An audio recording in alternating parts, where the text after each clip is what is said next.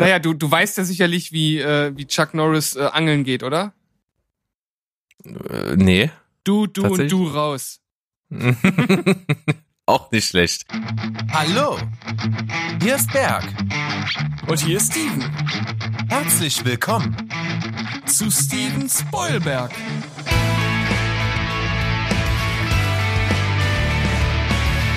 Steven Spoilberg.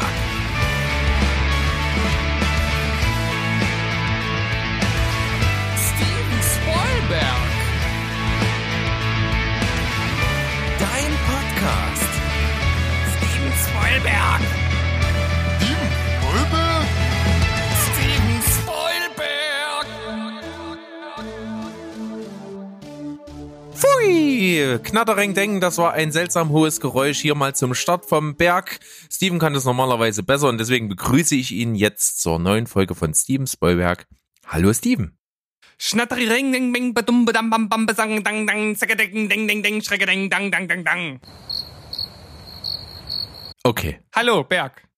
Ja, grüß dich. Mir geht's Äh, gut. du hast das ja jetzt mit mehr Elan gemacht. Ob das besser war, wage ich fast zu bezweifeln. Es war etwas lang, Findest fand du? ich. Ha- Hab ich's, hab ich's über die Grenze des Zumutbaren hinaus gedrückt. Man kann das nur mutmaßen. Sonst, äh, wenn bei dir was zu lang ist, finde ich das immer gut, aber äh, in, an der Stelle dann nicht. Das stimmt ja gar nicht. Du kritisierst mich sehr häufig, wenn ich irgendetwas zu lang mache. Wie zum Beispiel letztens in unserem äh, Special vom vergangenen Donnerstag. Erinnerst du dich? Stimmt, du hattest eine Antwort, die du kurz fassen solltest, doch etwas lang gefasst. Ja, aber du hast vorher auch nicht explizit gesagt, dass ich sie kurz fassen soll. Deshalb äh, habe ich einfach drauf losgeredet, so wie ich das immer mache. Ja, aber unser großes Talent ist eben, uns hier auch zu verquatschen. Das beweisen wir, glaube ich, auch fast jede Woche und ich denke, das ist okay. Natürlich ist das okay, denn äh, das ist ja so ein bisschen auch das Konzept, ne? Einfach mal losquatschen und gucken, was passiert. Ja, so werden wir das weitermachen. Und ich würde mal anfangen heute wieder mit den typischen altbekannten Quizblock, den wir am Anfang haben. Und wir haben wieder einige Quizblock! Geburtstagskinder. Quizblock, Quizblock, Quizblock. Oh, Geburtstagskinder, sehr schön. Wer hatte denn Ja. Geburtstag? Ja, ähm, ich kann dir ein paar von denen nennen, die ich jetzt nicht im Rätsel habe. Und zwar ist Chuck Norris 80 geworden. 80! Ja! Wahnsinn, hätte ich jetzt Das- nie geschätzt. Die völlige Härte, ja. 80, echt? 80. Wahnsinn. Ja. Völlig crazy. Der hat auch das äh, Coronavirus nicht bekommen, weil Viren auch Angst haben. Ja. naja, du, du weißt ja sicherlich, wie, äh, wie Chuck Norris äh, angeln geht, oder? Äh, nee. Du, du und du raus. auch nicht schlecht. Und, Es gibt und, ne- und natürlich kann Chuck Norris eine Drehtür zuschlagen. Das ist mein Lieblingswitz von ihm. Ist auch schön, ja. Es gibt äh, zahlreiche gute. Wer sonst noch Geburtstag hatte? Wir hatten ähm, John Hamm zum 49. Ja. Oscar Isaac 41. Dann war ich ein bisschen überrascht. Iva Mendes. Was denkst du, wie alt die ist mittlerweile? Iva Mendes. Mm, ja, ich würde die jetzt auch so bei, bei um 50 rum einordnen. Ja, du bist ja ganz gut. 46 ist sie. Ja. Hat äh, vor sechs Jahren tatsächlich ihren letzten Film gedreht und das auch nur beim Regiedebüt ihres Ehemanns. Wer ist denn ihr Ehemann? Weißt du nicht? Ah, Mensch, du bist bei Gossip nicht schlecht. Fand ich witzig, habe ich letztens nämlich den gleichen Fakt äh, zu meiner Frau gesagt, die wusste es auch nicht. Benicio del Toro. Nein. Nein. Das war einfach Ryan, nur. Go Ryan Gosling. Echt? Ja. Nee. Da bin ich ja äh, total nicht up to date. Aber Gossip ist ja auch mehr so dein Ding, weil du bist ja auch hier der Influencer von uns beiden. Ach mein, ja, Influencer ja, Gossip Queen weiß ich noch nicht, aber naja, mal gucken. Vielleicht entwickelt sich das noch. Wie gesagt, äh, in seinem Regiedebüt Lost River hat sie vor sechs Jahren äh, eine Rolle gespielt, eine kleine. Und dieser Film ist durchaus davon geprägt, äh, sowohl von der Handlung als auch von der Inszenierung her, dass Ryan Gosling schon einige Male mit Nicolas Winding Reffen zusammengearbeitet hat. Ja. Also es ist äh, schon speziell, aber mir hat er gut gefallen. Es ist bei ihm so ein bisschen hängen geblieben, ne? Also er hat sich durchaus von diesem äh, typischen Hollywood äh, Schmonz gelöst und schon sehr viel Interessantes gemacht. Ja. Außerdem hatte auch noch eine Frau Geburtstag, die besonders für das Spreizen ihrer Beine bekannt geworden ist. Sharon Stone.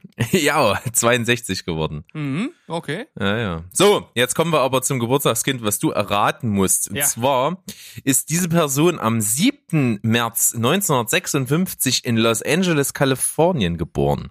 Oh, okay, 64 also. Hm. So, äh, für vier Darsteller Emmys nominiert. Ein Darsteller, nee, äh, Quatsch, vier Darsteller Emmys hat er erhalten. Einen Darsteller Golden Globe erhalten und eine Oscar-Nominierung war bis jetzt drin. Okay. So, äh, er hatte vor seiner Bekanntwerdung, sage ich mal, kleine, teilweise wiederkehrende Rollen. Gastrollen meistens in Serien und zwar unter anderem in King of Queens, Sabrina total verhext, Akte X, How I Met Your Mother, Seinfeld, Mord ist ihr Hobby, Matlock, Baywatch, Walker Texas Ranger. Alles Sachen, die man so kennt. da hat er Ja. überall mal kleine Rollen gehabt. Okay. Okay. Äh, ich kann dir ein paar Rollennamen aus äh, Serien und Filmen nennen, und zwar einmal Hammond Brothers, dann das nächste super, Titanium Rex. Dann hat er mal Buzz Aldrin gespielt, hat mal Luce, Buzz Aldrin, Ja. äh, dann Lucifer hat er gespielt, Lyndon B. Johnson, den Präsidenten, hat er auch mal gespielt, Larry Prince und Dalton Trumbo. Ähm, ich glaube, ich weiß, äh, ich, ich glaube zu, zu wissen, wer es ist, aber ich glaube nie, äh, ich könnte mich jetzt natürlich auch vertun, aber du hattest, warte mal, du hast gesagt, Lucifer hat er auch gespielt. Hm. In, in Reaper? Nein. Ich denke nicht. Ich habe es nicht nachgeguckt, aber ich glaube, es war nicht Reaper. Ähm, bekannt geworden ist er vor allen Dingen in einer Serie mit 151 Episoden. Mhm, okay. Ja, Ja, aber meine Theorie über den Haufen, stimmt. okay. dann äh, ja, ich, dann hat er aber gedacht, ich mache doch was anderes. Sein zweiter Na- Vorname lautet Gefahr und dann hat er eine andere Serie gemacht, die ihm den Durchbruch verschafft hat. Da hat er halt viel besser die Chemie zum Zuschauer aufbauen können. Und eine der im Verlauf dieser Serie auftretenden Figuren ist nach dem deutschen Fußballer Thorsten Frings be benannt worden. Was? Ich dachte mir, das ist ein schöner Fakt. Können wir wieder gleich den Bezug zu, zu Deutschland Da schlagen. heißt jemand in der Serie Thorsten Frings oder Frings oder, oder Äh, so Thorsten? ähnlich, es wurde nach ihm benannt auf jeden Fall. Okay. Ja, die gesuchte Figur ähm, klopft gerne und hat auch gerne mal eine Pizza auf dem Dach. Eine Pizza auf dem Dach. Mhm. Ist ist das jetzt der Hinweis, bei dem es bei mir Klick machen müsste? Nicht unbedingt, ich habe noch ein bisschen was. Pizza auf dem Dach. Hat in, dem, in der Serie auch einen Alias-Namen, der nach einem deutschen Physiker benannt ist.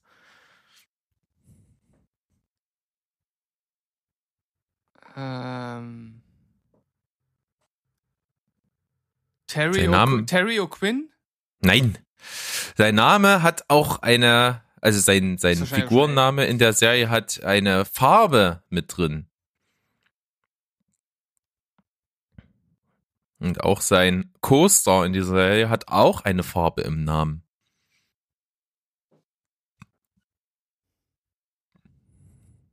Tja.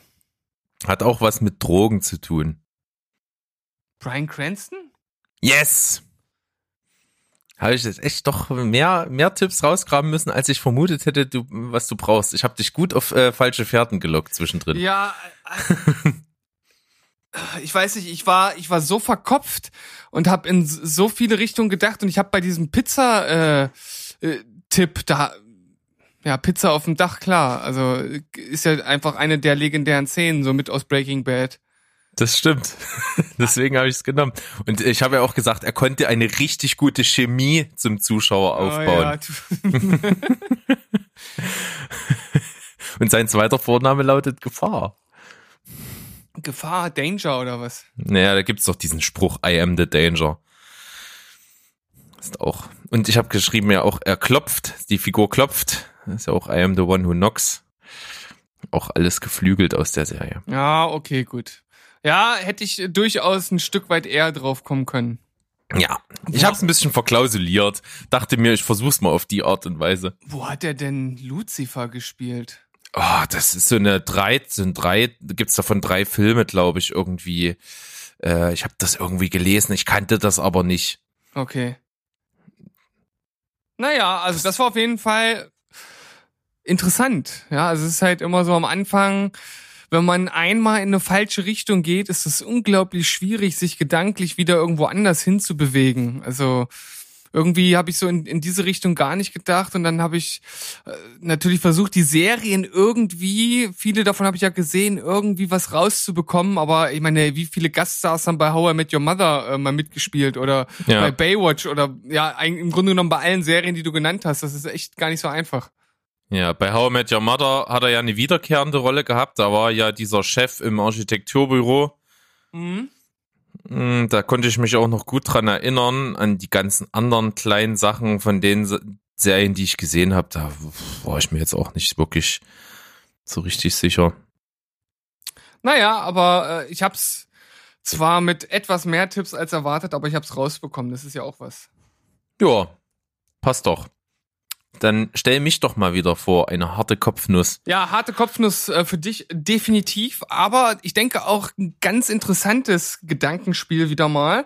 Und zwar habe ich diesmal ein bisschen länger äh, geschaut, bis ich wirklich einen Film gefunden habe, wo ich dachte, das ist wirklich mal interessant, den anders zu besetzen, weil besonders finde ich im Grunde genommen sind alle drei Rollen schwer neu zu besetzen, aber besonders eine und auch die dritte ist äh, nicht ganz ohne und vielleicht den Hauptdarsteller äh, ein bisschen einfacher. Aber wir schauen mal, was du draus machst. Ich rede von einem Quentin Tarantino Film und zwar ähm, dem 2012 erschienenen Django Unchained. Puh, Django Unchained. Und ich rede, Dann- ich rede natürlich von Jamie Foxx, Christoph Waltz und Leonardo DiCaprio. Ja, Leonardo DiCaprio als Calvin Candy ist ja eine der Rollen, die Tarantino ja gesagt hat, dass, dass, er- dass er sich da ein bisschen zu sehr übertroffen hat. Also, dass er diese Figur wirklich hasst, diesen Charakter, den er da erschaffen hat. ja. Da brauchst du natürlich eine richtige Drecksau in dieser Rolle. Also es ist auf jeden Fall nicht einfach. Vor allem natürlich Christoph Waltz ist im Grunde genommen unersetzbar. Ja, und ich werde Art. diesmal nicht diesen Kniff anwenden, einfach äh, Tim Rove zu nehmen. das ist mir jetzt zu einfach. Hm. Wobei der, wie gesagt, ja bei The Hateful Eight durchaus bewiesen hat, dass er diese Züge an sich haben kann. Aber vielleicht kriegt man das auch anders hin. So, Jamie Foxx. Äh, ist ja so ein, so ein bisschen lebt ja die Rolle von Jamie Foxx davon, dass er so ein bisschen so ein Stereotyp ist, so eigentlich so ein austauschbarer Typ eigentlich. Hm. Deswegen sage ich ja auch, er ist, ich, ich, also er hat das natürlich gut gemacht, aber ich finde schon, dass man ihn durchaus ersetzen kann. Ja. Ich bleib auch mal einfach ethnisch in dem Bereich und könnte mir eigentlich ganz gut vorstellen, dass das, ähm, dass das Chris Tucker macht. Chris Tucker, der, der ist, der ist doch fünf Meter kleiner als er. Ist der so klein? Ach nee, das ist Kevin Hart. nee, das ist sorry. Kevin Hart, ist so Sorry. klein. Nee, Ja, nee, ja. Chris, Chris Tucker. Der hat ähnliche Größe und Statur und ich glaube, der kann auch ernste Sachen durchaus machen. Hast du ihn schon mal ernste Sachen machen sehen? Nur in einem Trailer, aber da komme ich später dazu. Okay. Ähm, ich, doch, ich glaube, der kann das. Okay. Den traue ich das ganz gut zu. Überraschend. Ähm, dann, äh, ja, erstmal irgendwie jemand, der sehr, sehr mies drauf ist für Calvin Candy, Leonardo DiCaprio. Es muss ja auch so einer sein, dem man diesen, diesen leicht ähm, dekadenten Schnösel so ein bisschen abkauft, auch so. Der Ja. aber im Gru Grunde genommen eigentlich nichts anderes als ein ziemlich reicher Prolet ist. Das ist natürlich nicht ganz einfach. Ich, ich tendiere gerade so ein bisschen in Richtung von Benedict Cumberbatch. Hm, okay. Ah, Weil der, der kann durchaus ein ziemlicher Arsch sein. Ja, das stimmt. Der ist auch spleenig genug, um das hinzukriegen. Aber Calvin Candy hat natürlich auch noch sowas ganz Dreckiges an sich. Sowas. Ja. Aber ich sag mal, wenn ich mich jetzt gerade erinnere, hast du zwar nicht gesehen an, an 1917, da spielt auch Benedict Cumberbatch so eine kurze Rolle, da sieht er auch so als, äh, als ziemlich ehrgeiziger Kriegsoffizier auch ziemlich mitgenommen aus. Da, da schwingt auch so ein bisschen was mit. Ich glaube, das könnte man hinkriegen. Ich nehme den jetzt einfach mal, weil ich den eigentlich rein auch charakterlich ganz gut finde dafür. So, Christoph Walz, das ist natürlich ein ziemlich spezieller Typ. Im, muss ja auch- im, Im Grunde hm. genommen kommt doch da nur einer für in Frage, oder? Wie Tim Rove oder was? Nein. In Sam Rockwell. ja, nein. In dem Falle mal nicht. Ähm, es kann doch nur Till Schweiger machen, oder? ah ja, stimmt. Da braucht man ja gar nicht weit weg äh, suchen. Im deutschsprachigen Bereich könnte man da durchaus Till Schweiger einsetzen. Oder man lässt es einfach sein. Man, man könnte es natürlich auch einfach sein lassen, ja. Das ist eine, eine Variante. Ähm, ich habe gerade so, ein, äh, so eine Eingebung. Nee. Nee, nee, nee, das passt nicht. Nee, das passt nicht. Der würde eher fast noch auf Calvin Candy zutreffen, wenn ich jetzt äh, Gary Oldman mal reinnehme. Gary Oldman, das- der ist halt, der ist mir zu alt für Calvin Candy. Für, ja, aber der könnte doch King Schulz spielen. Meinst du? Da Ja. habe ich jetzt ja gerade dran gedacht, aber Doch, doch, ich glaube, ich glaub, der kann das. Ich meine, der hat doch auch so ein, so ein, dieses Extravagante in das fünfte Element hat er ja auch gehabt, so ein bisschen. hm, aber Dr. King Schulz ist ja eigentlich wirklich ein guter durch und durch. Und ich finde halt Gary Oldman vor allen Dingen für seine Bösewichtenrollen geil. Aber er ist auch in The Dark Knight gut. Und da ist so ein, Das ist wohl richtig, ja. Aber das musst du entscheiden, das ist deine Aufgabe. Ich, also wenn mir jetzt nichts Besseres einfällt, ich, das ist natürlich nicht einfach. Ich, mir fehlt irgendwie noch mal so eine, so eine Gestalt irgendwie, so eine, das, das, das muss schon was ausstrahlen. Also Christoph Waltz ist natürlich mega in dieser Rolle. Das ist schon echt außergewöhnlich Wie, gut. wie, wie, wie wär's denn mit Jim Carrey? Jetzt mit dem Bart, ne? Also zumindest hat er ja mal in jüngster Vergangenheit so einen ganz mächtigen Vollbart gehabt. Das könnte natürlich auch nicht schlecht passen, aber nee, nee, Jim Carrey nicht. Ja, also in Ermangelung eines besseren Gedanken und weil es ja auch sich nicht ewig in die Länge ziehen soll, bleibe ich jetzt mal bei Gary Oldman. Ich hatte den zwar nicht unbedingt für die Rolle gesehen, aber ich gebe dir recht, ich traue es ihm zu. Ja. Von, dann, also fasse ich jetzt zusammen, Gary Oldman für Dr. King Schulz, Chris Tucker für Django und Benedict Cumberbatch als Calvin Candy.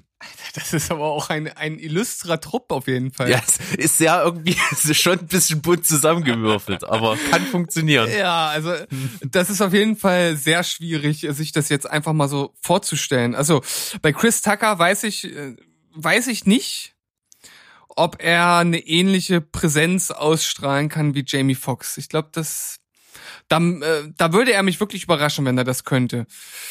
Gary Oldman fand ich ja selbst gar nicht so schlecht. Das wertet auf jeden Fall wieder auf. Und dann haben wir für Calvin Candy, wen hat sie gesagt? Benedict Cumberbatch. Benedict Cumberbatch. Ja, der ist so in der Mitte. Das gleicht sich also alles so ein Stück weit aus. Ich würde sagen, insgesamt. Also das ist nichts, was mich direkt äh, so, so richtig vom Hocker haut. Ähm, aber ähm, ich gebe eine 7 von 10 insgesamt. Ja, da ist auf jeden Fall Luft nach oben, aber es hätte mich auch schlechter treffen können. Ja, also ich, ich, ich glaube halt, dass, dass vor allem Benedict Cumberbatch und ähm, Gary Oldman das ziemlich gut machen können. Ich bin mir bei Chris Tucker wirklich ein Stück weit unsicher. Und natürlich das Zusammenspiel dieser drei, das wäre natürlich extrem interessant, das mal in Wirklichkeit zu sehen. Ja, ich kann mich jetzt auch gar nicht so ad hoc mal erinnern, die haben die überhaupt alle mal irgendwie in einem Film gespielt oder beziehungsweise nur zwei irgendwie mal miteinander? Hm, ich- Also nicht, dass ich wüsste. Das, das könnte ich mir jetzt auch vorrangig gar nicht vorstellen, so richtig. Aber gut, dass du es selbst ausgesucht hast. ja, hab ich. Also ich habe noch ganz kurz für, ähm, für, für Candy an äh, Michael Emerson gedacht. Weißt du, wer das ist? Mm, Der Name sagt mir was. Äh, Emerson. Der hat Benjamin Linus Ach, gespielt. ja, ja, ja, ja, ja, ja. Ja, das ist gut. Das ist nicht verkehrt, ja. Hm. ja. Und weiter? Äh, Bei den anderen äh, habe ich jetzt ehrlich gesagt gar nicht äh, äh, selbst äh, so, mir so viel Gedanken drüber gemacht. Ich meine, Jamie Foxx, man könnte natürlich mit so mit so Klassikern, ne, man könnte sagen äh, Denzel Washington oder oder Will Smith, wobei ich den nicht so cool finde. Ähm, und Hm. Christoph Walz. Also ganz ehrlich, da, da tue ich mich echt schwer, jemand Gleichwertiges zu finden. Wie gesagt, ich hatte so ein bisschen die Gedanken, vielleicht dort tatsächlich Jim Carrey zu nehmen, weil ich mir vorstellen kann, dass wenn er halt äh, diese Mischung aus ernsthaft und dieses äh, locker luftige, dass er das spielen könnte, wobei er vom Gesicht her nicht ganz so eine coole Ausstrahlung hat, finde ich. Das fehlt halt bei ihm ein bisschen. Das könnte sein. Also zumindest hat er eine andere Gesichtsausstrahlung. Sagen wir das mal so. Ja. Schön. Dann haben wir hier auch mal Django Unchained neu besetzt und würde sagen, gönnen uns eine kleine Pause und kommen dann gleich wieder zurück. Pause!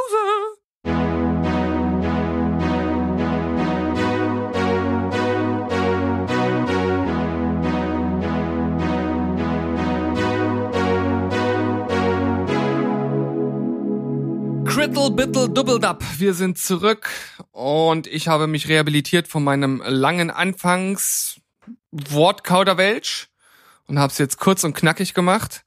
Kurz und knackig heißt übrigens das Sextape von äh, Bergs Mama. Und äh, wir steigen. äh, wir hatten lang keinen äh, Mutterwitz mehr. Ja, ich war froh drüber. Ja. Schade, ich dachte, ich könnte dir zumindest so, ein, so, so, so, eine gewisse Reaktion entlocken, aber ne. ja, eine Reaktion hatte ich gerade, die hast du nicht gesehen. war, war, war das ein Facepalm oder ein, Ja, ein Si Oh. Silent Facepalm, ja. Ein Facepalm. Gut, du hast ein paar Themen in unser Notizordner geworfen. Ich würde sagen, äh, du haust einfach mal so ein Ding nach dem anderen raus und ich guck mal, was ich da beitragen kann. Ja, warum denn auch nicht? Ich fange mit dem eigentlich mit dem schlimmsten, mit dem runterziehendsten an. Wir haben einen Todesfall in der Schauspielerwelt. Max von Südow ist jetzt verstorben. Große Stille. Ja, ne, das ist natürlich immer ein. Ja, ist jetzt mal ein Schauspieler, der hat zwar jetzt bis zum Schluss auch noch ähm, die letzten Jahre immer mal wieder Rollen gespielt, ist ein ziemlicher Charakterkopf gewesen in seiner Hochzeit, ist eben zum Schluss einfach halt ein ziemlich ausdrucksstarkes Gesicht gewesen vor allen Dingen, hat dann nicht mehr so viel schauspielerisch machen können. Ich kenne ihn aber trotzdem in ein, zwei Nebenrollen aus Filmen, die ich gesehen habe und die auch ziemlich gut sind. Aber ich sag mal, das ist natürlich jetzt nicht unsere Filmgeneration.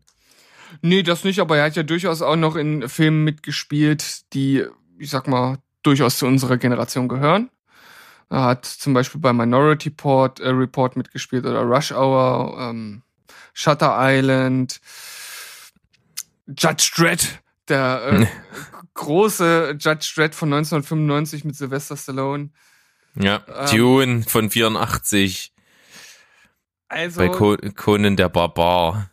Auch nicht schlecht. ist natürlich eine, eine Instanz gewesen in der Filmwelt und es ist natürlich immer schade, wenn solch wichtige und große Leute sterben. Und er war jetzt natürlich auch nicht mehr so ganz der Jüngste, äh, 1929 geboren, also war er Richtig. doch schon 91 Jahre alt. Das ist ja ein stattliches Alter, in dem man durchaus auch mal abtreten kann und bei dem Pensum, was er äh, jetzt hier an den Tag gelegt hat und auch bei den vielen guten Filmen, die dabei sind, würde ich sagen, ist es zwar schade, aber äh, er möge in Frieden ruhen. Ja, das würde ich auch sagen. Vor allen Dingen fehlt mir von ihm noch ein Film, den ich mir schon längere Zeit vorgenommen habe, mal zu gucken. Und zwar aus 1993 der Film in einer kleinen Stadt, äh, bekannt im Originaltitel Titel unter dem ähm, Namen Needful Things. Den habe ich schon länger mal auf der Tangente. Äh, ich nicht. Äh, ich kann den auch gerade nicht so wirklich zuordnen. Ich kenne zwar den Titel, aber das aber, ist aber, dieser das ist- Film, in dem es so einen kleinen Laden gibt, äh, wo äh, die Sachen, die die Menschen begehren, auf einmal ähm, im Schaufenster sind. Und er ist im Grunde genommen irgendwie der Teufel und ähm, ja, holt die Gelüste aus den Leuten dann damit raus und versucht sie auf die Teufelsseite eben da so zu ziehen. Aber jetzt, wo ich wo ich's lese, da kommt mir auch wieder dieser Titel zumindest in einer kleinen Stadt bekannt vor, weil das äh, von Stephen King oder auf einer Geschichte von Stephen King beruht. Ja. Also das ist ein ziemlich legendärer Film, den habe ich schon lange vor mir hergeschoben, den muss ich irgendwann mal schaffen. Es gibt auch eine kleine Anleihe bei äh, Rick and Morty. In Dazu. welcher Folge? Äh, da gibt's, da gibt's so eine Folge, da ist ähm, so ein auch so ein Typ, der da in die Stadt kommt und so Sachen auf einmal den Leuten vertickt. Der heißt Mr. Needful. Also auch so äh, ziemlich an, in Anleihe daran. Und Summer, glaube ich, arbeitet dann in dem Laden, wenn mich nicht alles täuscht. Ähm, und, und Rick ist natürlich völlig gegen den und ja. So ge- genau kriege ich es nicht mehr zusammen, aber ich, ich kann mich gut erinnern, dass das da aufgegriffen wurde. Wie so vieles in Rick und Morty. Oh ja, das kann man überhaupt nicht zählen, ey. Ja. Das ist so abgefahren, was da teilweise kommt. Und ich find's auch ganz toll, auch in der aktuellen Staffel, über die wir uns dann sicherlich in der nächsten Folge Cinema Couch Kompass nochmal unterhalten, dass halt auch immer Anleihen kommen, wirklich von Filmen, die nicht aktuell sind, sondern halt ur, irgendwelche Uraltschinken, die dann trotzdem mal drin verwurstet werden. Das finde ich ganz cool. Ja, und äh, vor allem hat die neue Staffel schon jetzt eine meiner Lieblingsfolgen und das ist äh, die äh, mit der mit dem stillen Örtchen, das äh, das Rick immer aufsucht. Äh, die ist wirklich großartig. Dass dich das wieder anspricht, ist wenig überraschend. aber die, die ist aber auch wirklich gut, die Folge. Ja, die, die sind fast alle wirklich äh, überragend geworden. Äh, ist, ist schon gut. Aber mehr dazu in der nächsten Folge Cinema Couch Kompass. Mal sehen, wahrscheinlich erst nächste Woche. Also übernächste Woche wahrscheinlich dann. Mal gucken, wie weit wir denn hier so fortgeschritten sind mit unserem Film- und Serienkonsum. Das richtet sich dann ja immer ein bisschen danach und momentan sind wir ja beide ziemlich im, im Seriengame, deswegen häufen sich gar nicht so viele Filme an, deswegen lassen wir einfach diesmal etwas länger Pause dazwischen. Ja. Wenn ich gerade mal bei Rick and Morty war, es gibt ein Rick and Morty Simpsons Intro. Also ein Intro für Rick und Morty im Stile von Simpsons oder? Nein, ein, umgekehrt, umgekehrt. der Couch Gag mit Rick and Morty. Ah, okay. Äh, ist ziemlich witzig. Das Könnt ihr ich ja mir mal- vorstellen. Könnt, könnt ihr mal googeln. Was sagst du? Das kann ich mir gut vorstellen, dass das lustig ist. Ja. Ich kann nur sagen, die Simpsons werden aus Versehen getötet von Rick and Morty. Was für eine Überraschung. Ja, ist aber cool gemacht. Also äh, kann man sich mal anschauen. Findet ihr bestimmt bei Google, wenn das mal war, eingibt. war jetzt voll der Spoiler eigentlich, ne? Ja, es ist ja auch gleich das Erste, was passiert. Sitzen auf der Couch und dann knallt halt äh, das UFO rein von den beiden. Sehr gut. Ja. Ist cool geworden. Ja, ansonsten ganz kurz, und das ist wahrscheinlich auch so äh, das einzige Mal, in dem, äh, wo Corona jetzt bei uns im Podcast eine Rolle spielen wird. Ich habe eigentlich keinen Bock, das hier groß breit zu treten. Es geht nur darum, James Bond wurde verschoben von April auf November. Ja. Ähm, also erstmal, ja, was soll man dazu sagen? Also prinzipiell der, der Gedanke dahinter ist ja aus, aus rein wirtschaftlicher Sicht ist das ja nachzuvollziehen, weil wahrscheinlich jetzt demnächst äh, immer weniger Leute ins Kino gehen werden. Nur ich habe mich gefragt, warum auf November, wenn die nächste Grippephase wieder anfängt. Ja, das ist eben das Unverständliche, weil äh, das wird wahrscheinlich jetzt ja so verlaufen, dass erstmal das langsam jetzt in, in unter Kontrolle äh, gestellt wird so und dass sich das alles ein bisschen bessert und ablindert, wenn so die erste große Welle durch ist und dann hört man wahrscheinlich erstmal ein paar Monate nichts und dann, wie du schon sagst, wenn die kalte Jahreszeit mit Herbst und so wieder anfängt und die Grippewelle normal wieder zuschlagen würde, wird es so völlig wieder entfache, Ja. entfacht werden. Es ist halt auch, äh, ist ja generell die Frage, wie sich das Ganze jetzt äh, weiterentwickeln wird. Zurzeit ist es ja, oder scheint es ja so, dass äh, es durchaus äh, endemisch werden könnte. Also das heißt, dass es einfach wie die normale Grippe halt ein, ein gängiger Virus wird, der sich einschleicht und dementsprechend wird dann im November äh, das Ganze ja, wie gesagt, wieder von vorne losgehen. Also wir hätten dann nicht nur die normale Grippe, sondern dann halt auch noch zusätzlich die Corona.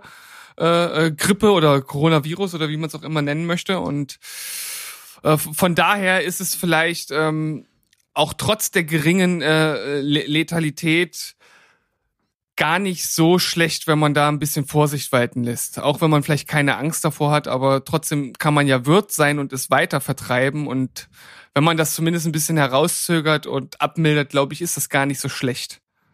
Ja, warum man, nicht? Man muss halt nur nicht Panik ver verbreiten. Das ist ja das Problem, was jetzt so ein bisschen durch die Medien geistert, ne?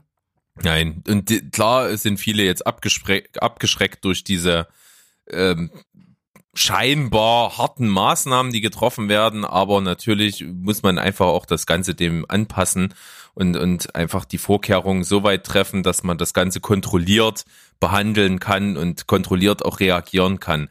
Es ist einfach jetzt eine andere Situation mit der raschen Verbreitungsrate und so weiter. Ja. Gut, äh, wer da sehr interessiert ist, wie gesagt, wir wollen das nicht hier breitreten bei uns im Podcast. Äh, das, da gibt's andere genügende Quellen und ich kann eine Quelle natürlich sehr empfehlen. Unsere lieben Kolleginnen von Ladycots haben eine extra Folge über das Coronavirus gemacht, haben sich da einen vom Katastrophenschutz mit eingeladen, der da ein paar Sachen erklärt, ein paar Szenarien darlegt und wie reagiert wird und der ist auch sehr, sehr gechillt. Also der macht auch nicht alles von dem, was da so empfohlen wird von, von seinem eigenen Ministerium. Von daher, wer da interessiert ist, äh, kann da ein paar Informationen kriegen und natürlich auch viel Spaß haben mit ähm, Sophia und Sam. Yes, yes, ja. Nun so gut. sieht's aus. Äh, kommen wir zu, zu etwas erfreulicheren, äh, zu Saw. ja, äh, richtiges Happy Watching, würde ich sagen. Ist Ja. immer so gewesen. Ja, wir haben ja schon mal ganz kurz angedeutet, es kommt also ein neuer Saw-Teil. Es ist dann mittlerweile der neunte, wenn mich nicht alles täuscht. Ähm, baut irgendwie so grob dann auf diesen ganzen äh, Storylines auf. Und äh, was ich ganz witzig fand, der Film wurde produziert von Chris Tucker und der spielt halt auch die Hauptrolle in dem Film. Und ich habe ihn fast gar nicht wiedererkannt, muss ich auch irgendwie, irgendwie zugeben. Ich weiß nicht, hast du den Trailer gesehen? Nee, ich sehe aber das äh, Thumbnail, das müsste er doch sein, oder? Ja, richtig. Ja, es ist natürlich, äh, so, sobald der Bart weg ist, ist es halt schon was anderes, ne? Ja, und auch so die, ich finde auch die Gesichtskonturen sind kantischer geworden. Also der war auch irgendwie mal runder im Gesicht, habe ich so das Gefühl. Mhm, das stimmt. Ja. Ja, aber also Saw ist halt Habe so ich eine jetzt Reihe, Chris Tucker, habe ich jetzt Chris Tucker gesagt, sag mal? Jetzt habe ich, ich habe eine Namensverwechslung gemacht. Das ist doch Chris Rock, oder? Es kommt drauf an, wen du. Also Chris Tucker ist der aus äh, äh, Rush Hour, ne? Und so. Das ist der aus Rush Hour, ja. Und ich habe vorhin in meiner Besetzung Chris äh, Tucker gesagt, oder? Ja. Ich meinte aber den hier, Chris Rock. Wie komme ich denn auf Chris Tucker? Tja, das ist eine Jetzt gute ist, Frage. jetzt ich hab, ist ja kein Wunder, warum du so verwundert warst. Ich- Ich, da- ich dachte mir, so schlechte Wahl ist es doch gar nicht. Ja, das stimmt. Ja, klassisches Thema von ich habe an dir vorbeigedacht. Oh Mann. Berg, wir wir müssen professioneller werden. Ach Quatsch, das macht uns jetzt total sympathisch, diese, diese, ähm, wie soll man das sagen, Sterblichkeit im, im, in, im Wissen. Glaubst du, kannst du das einschätzen, ob uns das sympathisch macht? Ich glaube Du schon. glaubst schon. Ich, ich, ich denke schon. Die- die also ich habe zumindest auch immer mal Leute, die mit Filmen und Serien jetzt gar nichts an Hut haben, die trotzdem bei uns reinhören, die steigen schon bei leichten Themen von uns manchmal aus. Also von daher macht uns das nahbarer, wenn wir auch nicht immer alles wissen, wie die übelsten Superbrains. Die, die Stei, was sind denn, bei, bei was für Themen kann man denn bei uns aussteigen? Ja, offensichtlich bei me viel mehr, als wir denken würden. Cool. Also äh, produzieren wir doch für eine Elite, ja? Ja, doch durchaus. Ja, egal. Saw mit Chris Rock, nicht mit Chris Tucker und mit Samuel L. Jackson. Ja, also. Das ist der schleicht, Hammer. Der, der schleicht sich doch in jeden zweiten Film ein. Ja, er spielt immer den Schwarzen. In jedem Film. In jedem Film. Ja, Hat er selber von sich mal gesagt. Das ist auf jeden Fall eine wahre Aussage. Kann ich jetzt nicht Ja. widersprechen. Das stimmt. Ja, keine Ahnung. Ich habe mir den Trailer mal angeguckt. Der sieht halt relativ Standard aus, wenn auch wenn gleich es ganz coole Bilder so sind äh, und Samuel L. Jackson da so seinen One-Liner raushauen kann, der äh, durchaus auf das Saw ähm, Franchise anspielt. Von daher bin ich einfach mal gespannt. Wird bestimmt unterhaltsam. Ich kann mir aber nicht vorstellen, dass das irgendwas ganz äh, Tiefes ist, was jetzt der Reihe irgendwie eine neue Dimension verschaffen soll. Nö, ich auch nicht. Also wie gesagt, ich bin- bis auf Saw 1 sind mir die Filme auch eigentlich ziemlich wurscht. Ja.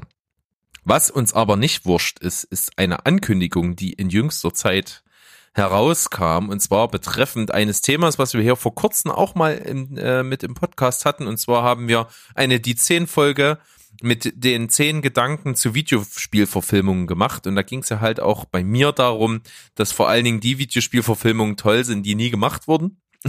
Beziehungsweise die einfach äh, nur angekündigt sind und man sich vorstellen kann, wie toll das Ganze aussehen könnte, ohne dass es die Enttäuschung der Realität gibt. Und mit dabei bei mir war die Verfilmung des Spiels The Last of Us. Ja, es ist natürlich einfach ein großartiges Spiel, wahrscheinlich eins der besten aller Zeiten und natürlich thematisch genau das, was wir halt äh, cool finden. Und das dann noch produziert von, na, na, na? Äh, erwischte mich kalt. Ach ja, von HBO, na klar, stimmt. Das, also das ist natürlich schon eine, eine Kombination, die mir das Wasser durchaus im Munde zusammenlaufen lässt.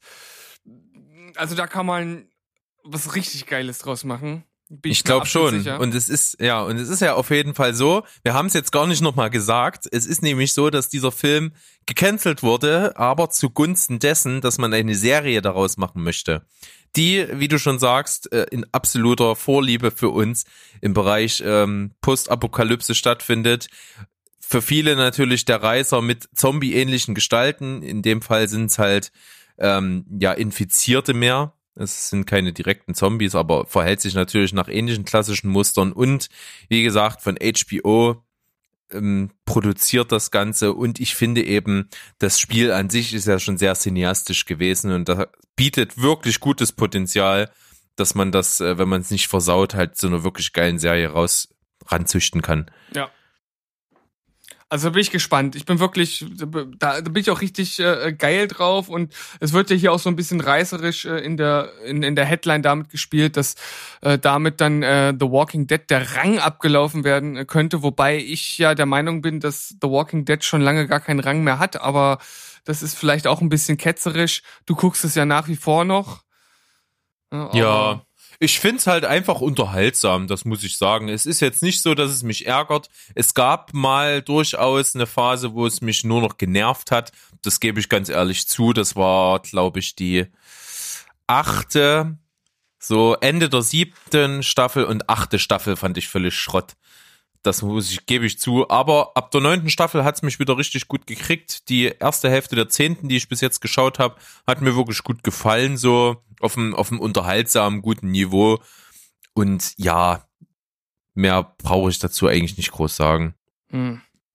Na, ich warte ja immer noch darauf, dass mal äh, Why the Last Man endlich aus den Puschen kommt. Da gibt's auch schon seit Ewigkeiten immer mal wieder Gedanken zu, da einen Film draus zu machen, wobei ich glaube, als Film würde das nicht funktionieren, weil die Geschichte zu umfangreich ist. Aber das als Serie wäre auch, glaube ich, ziemlich geil. Das sagt mir gar nichts gerade. Es ist eine Comicreihe und da geht's halt darum, dass zu einem bestimmten Zeitpunkt alle Männer und alle männlichen äh, äh, Tiere auf der Erde sterben, bis auf einen einzigen Menschen, äh, das ist Yorick, das ist sozusagen der Hauptdarsteller oder, oder die, der Protagonist mit seinem Kapuzineräffchen. Und die beiden leben und Das klingt ja sowas von albern. naja, also er ist, Seinem Kapuzineräffchen. Ja, er, er, er ist halt, so- er ist halt so ein, so ein bisschen, äh, wie er sich gibt, so, so, so wie Peter Parker, immer so ein bisschen ironisch, immer ein Spruch auf den Lippen und er ist ähm, halt ähm, Entfesselungskünstler und da passt das schon so ein bisschen, ein bisschen zusammen, dass er da so, einen- so einen Affen hat. Gut, mit dem Kontext verstehe ich das. Und Jorik ist doch meines Wissens ein Shakespeare-Bezug. aus Hamlet. Und zwar der, der, die berühmte Szene, wo Hamlet äh, diesen Schädel in der Hand hält. Der Schädel ist von Jorik. Ah, okay. Einem, ah, ich will jetzt nicht ganz lügen, ich glaube ein früherer Diener der Familie oder sowas. Mhm, okay. Ich glaube, irgendwie so. Das wäre ja das wär lustig, wenn es da irgendwie einen Bezug gäbe. Mal gucken, ob ich das noch rausfinde, weil ich bin. Ich wette mit dir, da gibt's einen Bezug. Also so einen seltenen Namen, glaube ich, ist gewusst, bewusst gewählt. Ja, na, ich bin gerade dabei, jetzt die, die ganze äh, Serie zu lesen, weil ich alle Bücher hier hab. Das ist ganz lustig. Ich habe nämlich die ersten zwei Sammelbände schon ewig zu Hause stehen gehabt und hatte die halt auch schon zweimal gelesen und habe jetzt wieder angefangen, weil mein Nachbar hat die nämlich auch alle, also die sozusagen die restlichen drei, die noch fehlten und die habe ich mir jetzt ausgeliehen und jetzt werde ich die lesen und ich werde dann auch mal hier was dazu erzählen, weil ähm, ist jetzt zwar nicht direkter Filmbezug, aber es gab ja, wie gesagt, immer mal Ideen, das halt zu verfilmen. Und ich glaube, als Film wird es nicht funktionieren, weil es halt einfach zu umfangreich ist. Das würde man dann so stauchen müssen oder dann wieder drei Filme draus machen. Und wir leben doch im Zeitalter der guten Serien. Ähm, das, das, das, das schreit doch praktisch danach. Ja, das klingt spannend. Machen wir mal, liest dir das mal durch und dann sag mir mal deine Gedanken dazu. Jo. Gut, äh, Steven, haben wir noch Bock? Ja, na, wir müssen ja jetzt keine philosophische Abhandlung aus diesem kleinen Thema machen, was ich hier noch äh, eingebracht habe. Vielleicht können wir mal ganz kurz unsere Gedanken dazu äußern. Und zwar werden wir ja hier äh, auch immer wieder, vor allem natürlich im Cinema Couch Kompass auch als Kritiker tätig. Das heißt, wir bewerten Filme und geben unsere Meinung dazu preis. Und ich habe kein ganz aktuelles Video, aber ich schaue mir ja immer mal wieder von Wolfgang M. Schmidt von der Filmanalyse auch mal ältere Videos an und darunter fiel auch ein Video, in dem es darum ging, sind denn Filmkritiken immer subjektiv oder ähm, müssen sie das sein? Dürfen sie das nicht sein? Können sie objektiv sein? Und das ist natürlich ein ganz interessantes Thema, weil ähm, er da natürlich auch eine Meinung zu hat und ein bisschen was dazu darlegt und ich habe mir auch Gedanken dazu gemacht und würde jetzt aber erstmal das hier so in den Raum schmeißen und mal hören, was du dazu denkst. Also als erstes kommt mir in den Sinn, dass ich schon wichtig finde, vor allen Dingen für mich selbst und auch für uns, was wir hier machen, dass die Filmkritiken, die wir geben, schon subjektiv sein sollen. Es geht ja schon darum, wie wir mit den Filmen, die wir geschaut haben, umgehen, wie wir das so finden, weil ich es eben auch ähm, besser für einen Zuhörer finde, wenn der weiß, wie wir drauf sind, was wir so für Vorlieben haben und dann einfach besser einordnen kann, wie wir was bewerten. Deswegen finde ich das besser. Ähm, bei Objektivität finde ich bei Film ist schon eine Möglichkeit da, die einfließen lassen zu großen Teilen, weil man kann Kameraarbeit und äh, Musikeinsatz, Schnitt und vor allen Dingen solche technischen Sachen schon gut objektiv bewerten. Das geht, aber ich sag mal, der ausschlaggebende Punkt ist oft sehr, sehr subjektiv. Deswegen ist es auch so schwierig, wenn dich jetzt jemand, den du überhaupt nicht kennst, fragst, fragt, ja, sag mir mal einen guten Film, den ich gucken kann. Das, ist einfach ein Schuss ins Blaue. Das kannst du einfach nicht äh, vorher anhand irgendwelcher objektiven Bewertungen von Filmen festmachen, was du demjenigen dann empfiehlst. Deswegen finde ich, ist es wichtig, subjektiv zu sein. Es ist abgesehen davon immer grundsätzlich wichtig, seine Meinung und seine Bewertung gut zu begründen und nachvollziehbar zu begründen. Das ist noch viel entscheidender. Deswegen darf es auch gerne und soll es auch gerne subjektiv sein. Na, ich glaube, das, was du jetzt gesagt hast, äh, mit zum Schluss, das ist ja am wichtigsten, ne? dass man halt seine Meinung begründen kann. Ja? Also es, es ist ja, man, man ist ja immer ein, ein Kind seiner Vergangenheit, ne? Also man wird durch alles geprägt, man hat immer einen Standpunkt, selbst wenn man äh, sagt, man guckt sich den Film nur an und lässt sich berieseln, schaut man ja immer äh, in, in, ja, mit den ganzen Gedanken und Erfahrungen, die man so bis zu dem Zeitpunkt gemacht hat. Und das lässt man ja zweifelsohne dann mit einfließen. Also anders geht das ja schon fast gar nicht. Trotzdem finde ich es aber auch wichtig, wie du gesagt hast, dass man äh, objektive Standpunkte nicht komplett vernachlässigt. Und dann muss man am Ende, finde ich, eine gute Mischung finden und vielleicht auch einfach klar machen, was für ein Kritiker man ist. Also ich finde, es gibt halt nicht einfach einfach den Kritiker oder die Kritik, sondern man kann das schon aus unterschiedlichen äh, Stand oder von unterschiedlichen Standpunkten aus betrachten.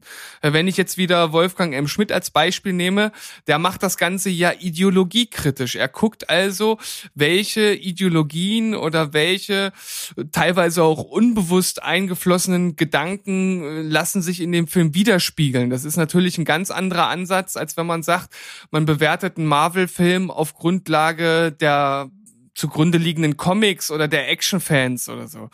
Und äh, dementsprechend muss man das dann halt auch klar kommunizieren und dann seine Meinung auch ganz klar darlegen.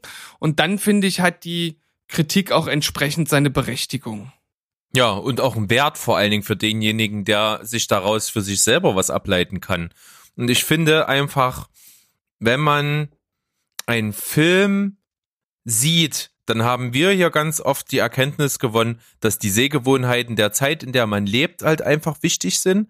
Dass es eben mit Sicherheit großartige Filme von 1960, 50, was auch immer gibt, die man aber heute sehr schwer äh, bewerten kann einfach. Die technischen Voraussetzungen waren ganz anders, die Gesellschaftsstimmung in der Zeit war anders. Die Meinung, die Darstellungsweisen, vor allen Dingen finde ich immer sehr anstrengend, das Schauspiel war auf einem ganz anderen Level.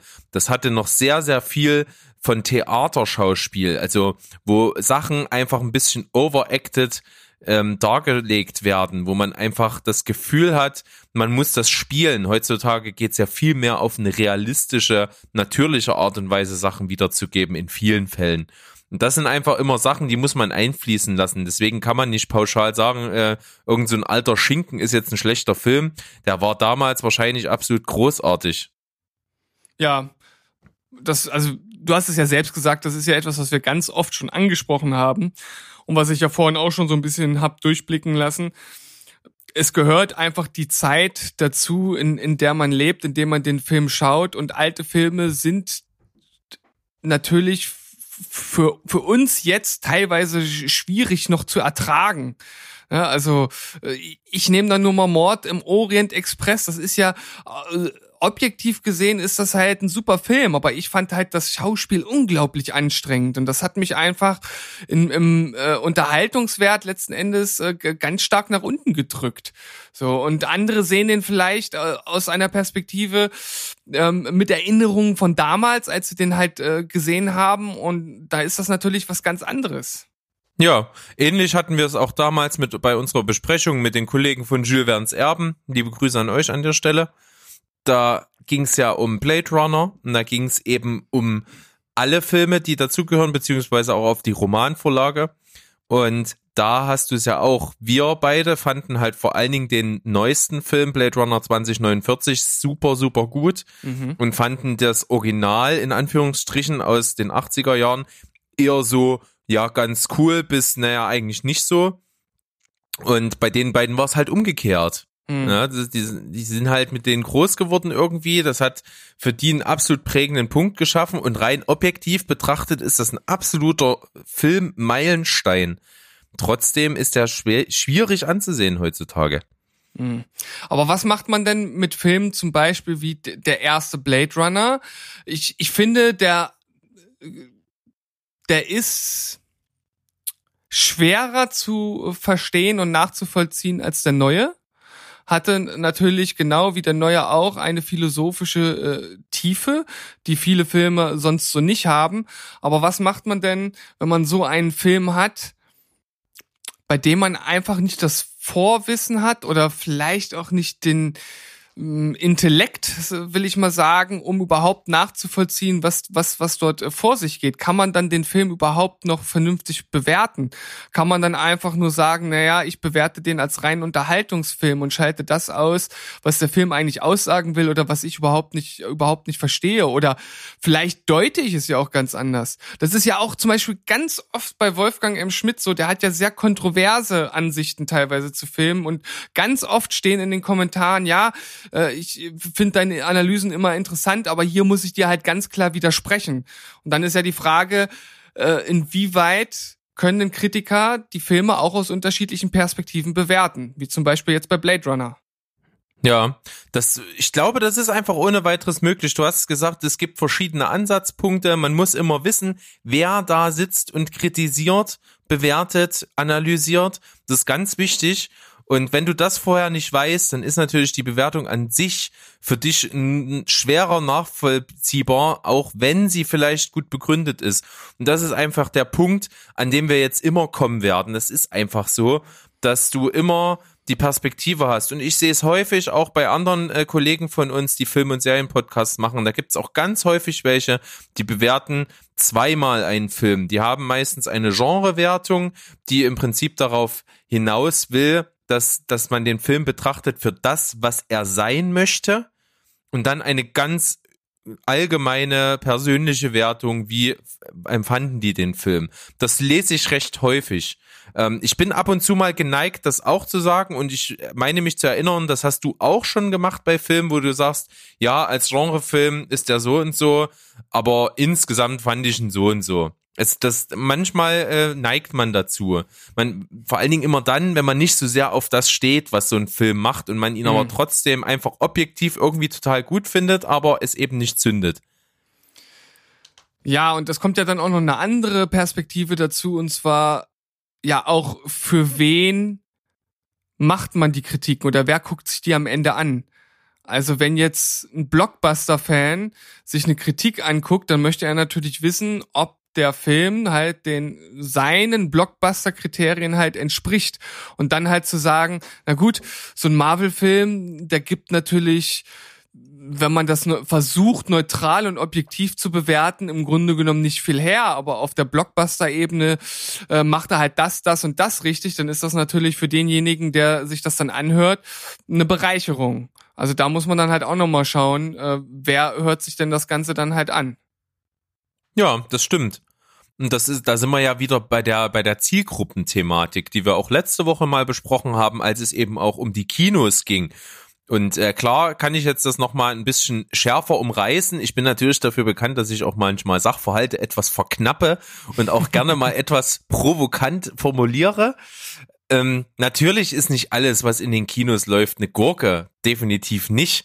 Es laufen auch gute Filme in den großen Kinos, aber die Zielgruppe, für die Kinos ihre Seele frei, äh, Seele, das ist ein schönes Doppelwort, ne? Die, die Kinoseele und natürlich auch die, die Verkaufsseele frei hält, das sind natürlich halt die großen Blockbuster, wo man möglichst viele Menschen einfach, die da zahlen, ins Kino locken möchte. Und das sind nicht unbedingt die philosophischsten, tiefgründigsten, was weiß ich nicht alles Filme, sondern das sind halt die reißerischen, die Blockbuster, die Popcorn-Kino, No-Brainer-Teile zum äh, eben äh, zu viel zum großen Anteil.